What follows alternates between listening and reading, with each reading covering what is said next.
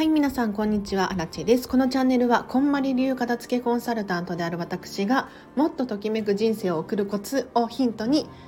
テーマに配信しているチャンネルでございます。もう間違えちゃったけど、このままいきます。はい、今日はですね、無印良品購入品っていう話をしていこうかなと思います。皆さん、無印良品使いますか？私、アラチェは結構無印良品大好きでよくお買い物するんですけれど私自身がまミニマリストっていうのもあってそんなに多くたくさんを買うわけじゃないんですじゃあ無印で一体何を買っているのかってね気になる方いらっしゃるかもしれないのでちょっと今日はその話をしていこうと思います。でもう今日本当にお買い物してきたんですけれど今日はですね6点お買い物をしました。普通に生活用品だけを買いました。なんか洋服を買うとかではなくっていつものもの。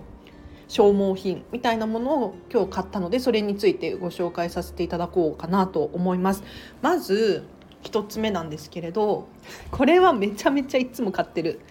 トイレットペーパーです。はい。皆さんトイレットペーパー無印で売ってるのを知ってますか？もしかしたらえ見たことないって思うかもしれないんですけれど実はあるんですよ。どこのトイレどこの無印に行ってもあるような気がします。これね何がいいのかっていうと1個売りなんですよ無印良品の場合。1個ずつ紙にくるまった状態で販売されているんですね。でダブル巻きとシングルあダブルロールシングルロールっていうのが2種類あるんですが両方150円です。税込みです。でこれ何がいいのかっていうとあのねこのダブルのサイズシングルだったかな？4倍か5倍巻きロールなんですよ。だからこれ1個買えばめちゃめちゃ長持ちするんです。だから本当に私ミニマリストなのでもうストックだったりとかコンパクトになるべく置いておきたくないんですよ。だけどこのトイレットペーパー無印のトイレットペーパー1個買っておくだけでもうかなり持ちますね。今妹と2人で住んでるんだけれどまあお互い仕事もあるし外に出ていたりとかするのでそんなしょっちゅう買えなくてもよくって本当にストックを置いておかなくてもいいっていうのがめちゃめちゃ便利ですね。あと紙のこう返芯がないんですよ。芯がないタイプの。トイレットペーパーなのでもうちょっと芯変えてよとかって思いません？家族暮らしとかしてると、うん、分かんないけれど、まあね、トイレットペーパーの芯を変えないでちょっとそのままにしちゃうみたいなこともこれだったらないですよね。はい。で次。これも毎回買うんですがフローリングモップ用替えシートです。これめっちゃ安いよ。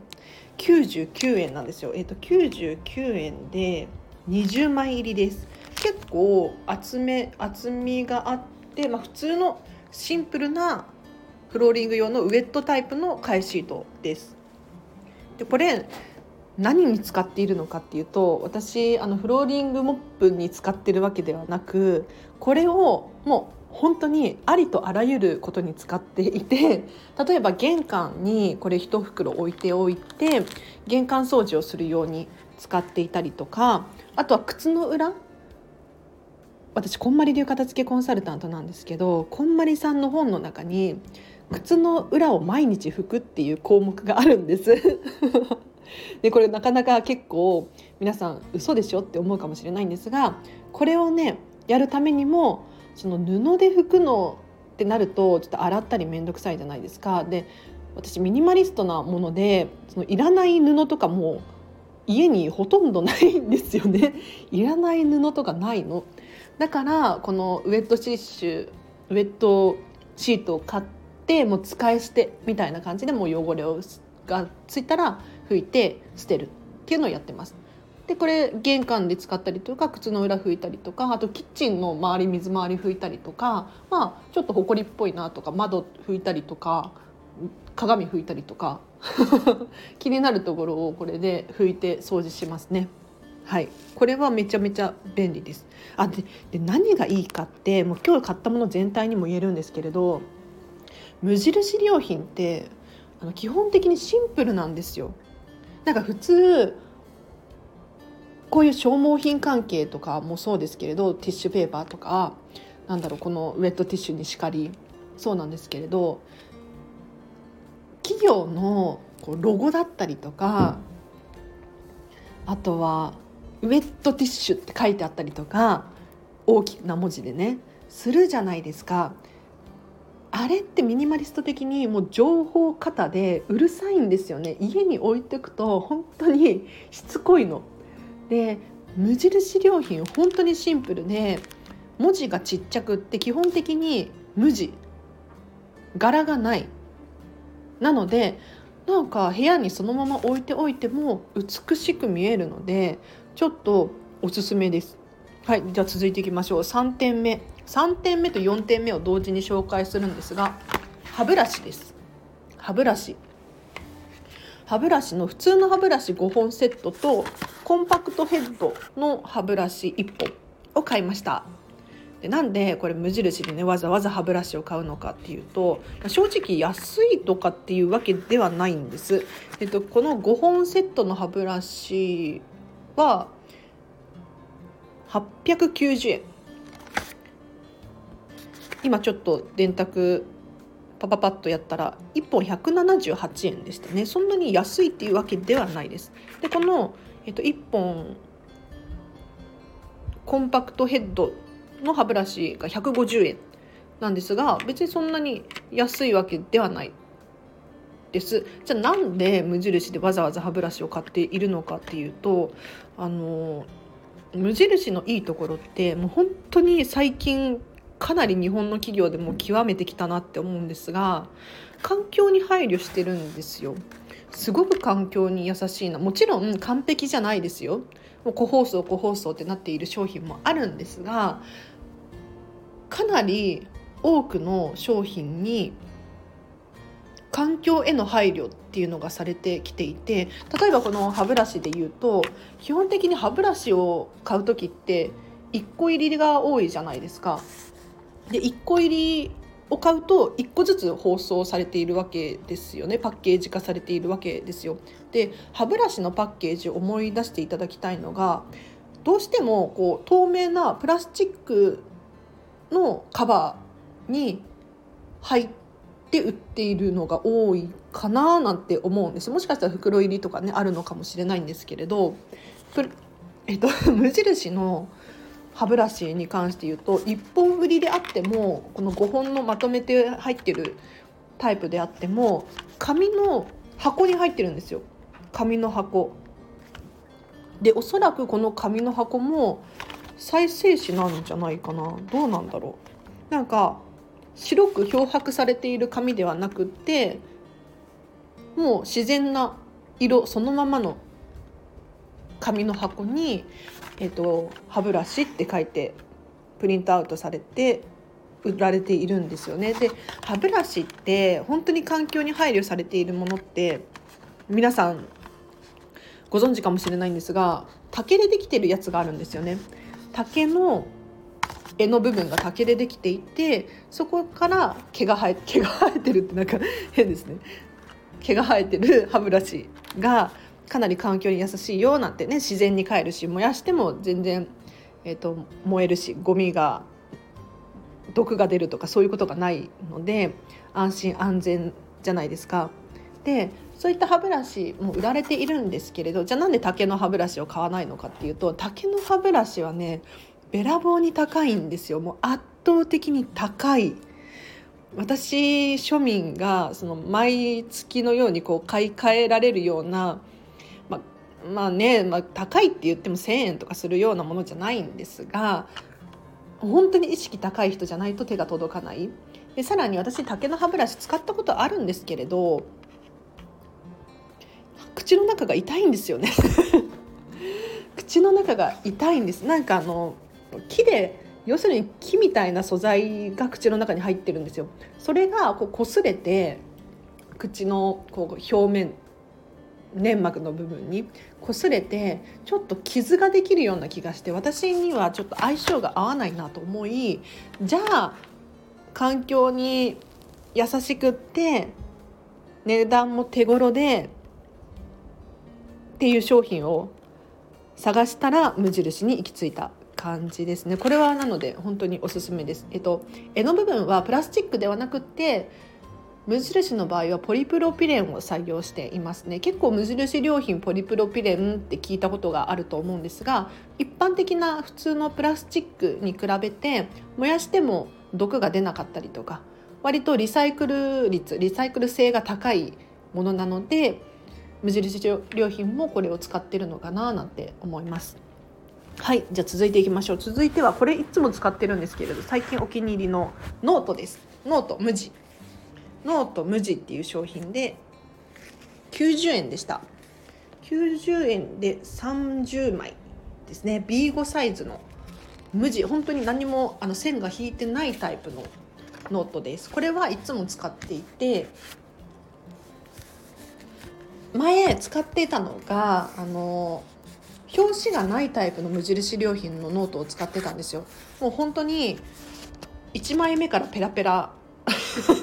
のノートを使っていたんですがちょっとそれだとやっぱりね持ち運ぶ時に表紙がないともう擦れちゃってぐちゃってなっちゃうんですよねどうしても。カバンの中で。どんなに大事に扱ってても折れちゃうしこうダメだっていうことに気がついてさすがに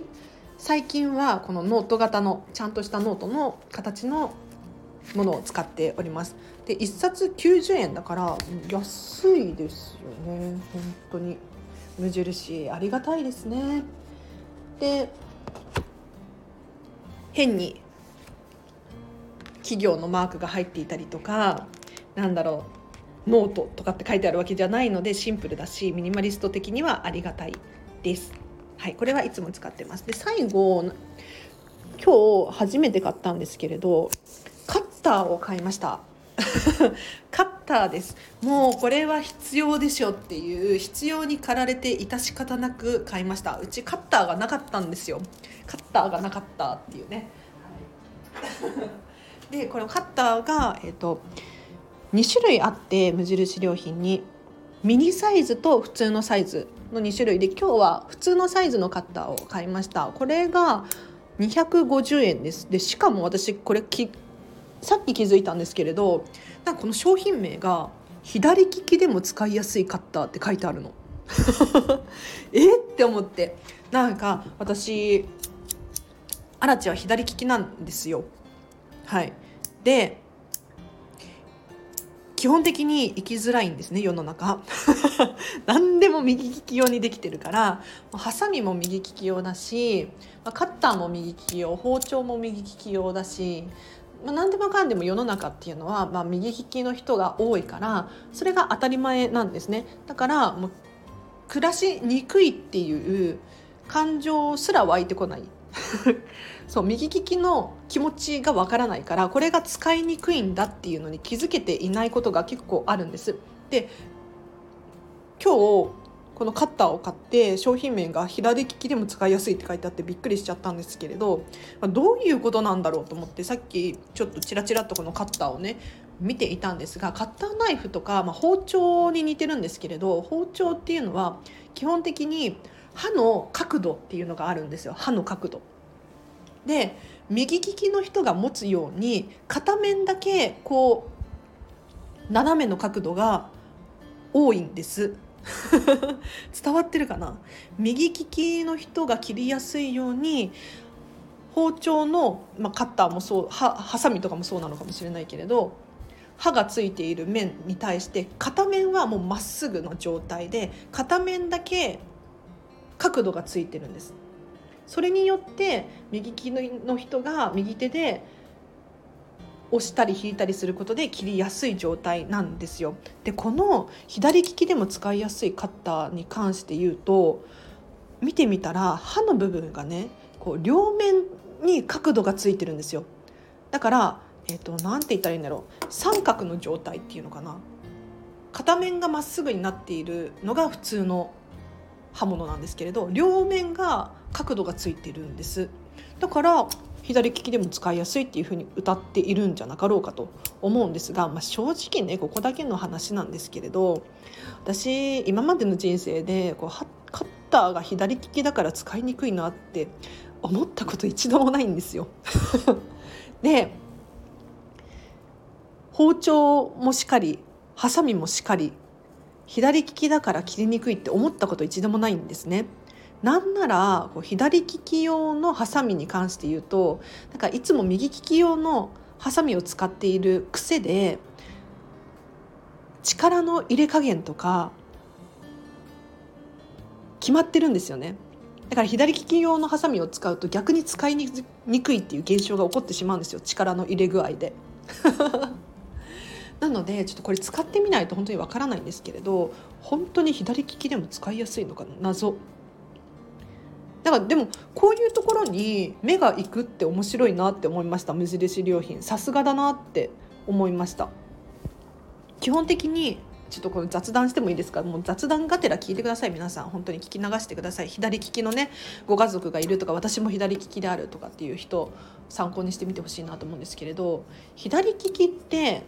日本だと10%から12%前後が全人類全人口あたりいるって言われているんですでこの人数ってこれ以上増えないってされてるんですよ。というのも、まあ、かつてこう右利きじゃないとダメ左利きは悪いみたいに言われていてなんかギッチョギッチョって呼ばれてねこう左利きの人は右利き右に直しなさいっていうふうに言われてた時代があったと思うんですが、まあ、今はもう最近は割とそんな時代でもないと思うんですよ。うん、で左利きの人たちって、まあ、なんで左利きなのかって言ったらもう脳脳の作りから言ってこう左手を動かさないとこう右脳が動かないから左手が勝手に動いちゃうんですよ。もうこれを右手に変えるなんてもう本当に私荒地的にはやめてほしいことなんですけれど。けど世界的に見ても実はこの10%前後っていう左利き率っていうのは変わらないんですよね人口に対して。なので商品を作る時、まあ、無印良品とかもそうだと思うんですけれど商品を作る時に全人口の10%しか需要がないものを作るか作らないかっていうわかりますか？要するに左利き用ハサミっていう商品があるとするじゃないですかその商品って本当に100人中10人がその商品の買ってくれる可能性があって私アラチェみたいに右利きのハサミでも全然切れるしなんなら左利きのハサミって使いづらいよねって思ってる人もいるわけですよ。そうすると100人中10人のうちさらにもっと少ない人がその左利きのハサミを求める買い求めるんですね。で正直な話あの右利きの世界に左利きで生まれて育っているとこう慣れちゃうんですよ右利きの世界に。で左利きだからといって右利きのものが使いづらいっていうことってほぼほぼないんですよ実は。本当にだからハサミ使いづらいなとか包丁切りづらいなとかカッター切りづらいなとかって思ったことがないんですね。でなんで思ったことがないのかっていうともう工夫するんですよハサミの力の入れ加減を変えてみるだったりとか多分包丁を切る角度を変えてみるだったりとかが自然にできちゃってるんですよ。で最近私飲食店でも働いてるんですけれど社長が、まあ、私と、まあ、別のスタッフ用に左利き用のこうワインオープナーっていうのを買ったんです。そう左利き用のワインオープナーっていうのがあってこれ何かっていうと普通ワインオープナーって右利き手で開けるようにこう右利きの人が回しやすいようになってるんですけどそこが左利きでも回しやすいように逆に回せるタイプになってるんですよ。でも正直な話あの右利き用のワインオープナーで開けるの慣れちゃってるので全然ね右利き用でいいしなんなら左利き用の方が慣れてないから使いづらいんですよね。で右利き用の左利き用の商品のほとんどってもしかしたらあの左利きの人が使いづらそうにしているからっていう理由で右利きの人が買うんじゃないかなってプレゼントしたりとかあとお子様にねお子様が左利きだからこっちの方が使いやすいだろうと思って買うのかもしれないけれどあの正直、まあ、ミニマリストの観点からも言って全然右利き用のものを買っていいと思います。でもちろん中にはめちゃめちゃいい商品っていうのもあって例えばお玉のこう両方がとんがってるやつ。よくあのファミレスとかのスープバーとかでありますよね。あれはめちゃめちゃ天才だなって思ったりとかあとこのスマホとかもすごいなって思うんですけれど右利きが考える左利きの商品ではなくって左利きが考える左利きの商品なんですよ。この特に iPhone 私使ってるんですけれども iPhone に関してはやっぱりスティーブ・ジョブズだったりとか、まあ、多分その辺の界隈の人が左利きまではいかなくても両利きっていうね噂なので多分それが影響しているのかななんて思いますね。はい、じゃあちょっと話を戻すんですけれど無印良品マジで神なんです。私にとって。あの日本の企業でこれだけ環境に配慮した商品を取り扱っているお店ってなかなかないんです。でもちろんあることはあるんですけれど金額が高いの。本当に。でも普通に一般庶民が買えるような金額ではないことがほとんどなんですよ。にもかかわらず無印良品って本当にナチュラルにみんなが買いますよね。普通に環境に配慮してない、まあ、環境に配慮してないって言ったら失礼かもしれないんですけれど何にも普通に無印良品で買うだけで自然と環境に配慮しちゃってるっていうのが素晴らしいわけですよ。なのでぜひね本当におすすめなので。100%っていうわけではないですけどね例えばこのレシート私今日今レシート見ながら喋ってたんですけれど無印のレシートって再生紙利用してますってなってるんですよ。こんなレシート使っているお店って私本当に見たことないんですよね。ほとんど見たことがない。普通にレシートだったらいいでしょうと思って。そう。普通の紙を使ってるところ多いなって思うんですけれど無印ここまで配慮してるんですよね。でもう世界に進出しているので、まあ、日本よりもそういう、サステイナブルっていう話観点から言うと世界の方が割と進んでいるじゃないですか。で無印良品って私アイルランドに住んでたことあるんですけれどアイルランドっていう、まあ、誰もね聞いたことないようなどこにあるのっていう国ですら無印あるんですよ。びっくりしません？なのでもうどこにでも無印っていうのは存在しているし それだけ多くの人にの目に留まる企業なのでこうやってね環境にも配慮してるんだなって思ってすごくすごく助かりますね。はいでは皆さん今日も参考になったかしら？ミニマリストが無印良品で買うものを紹介させていただきました。もしよかったらハートボタンを押してもらってフォローもしてほしいなと思います。では今日もお聴きいただきありがとうございました。今日もハピネスな夜をお過ごしください。あらちでした。バイバーイ。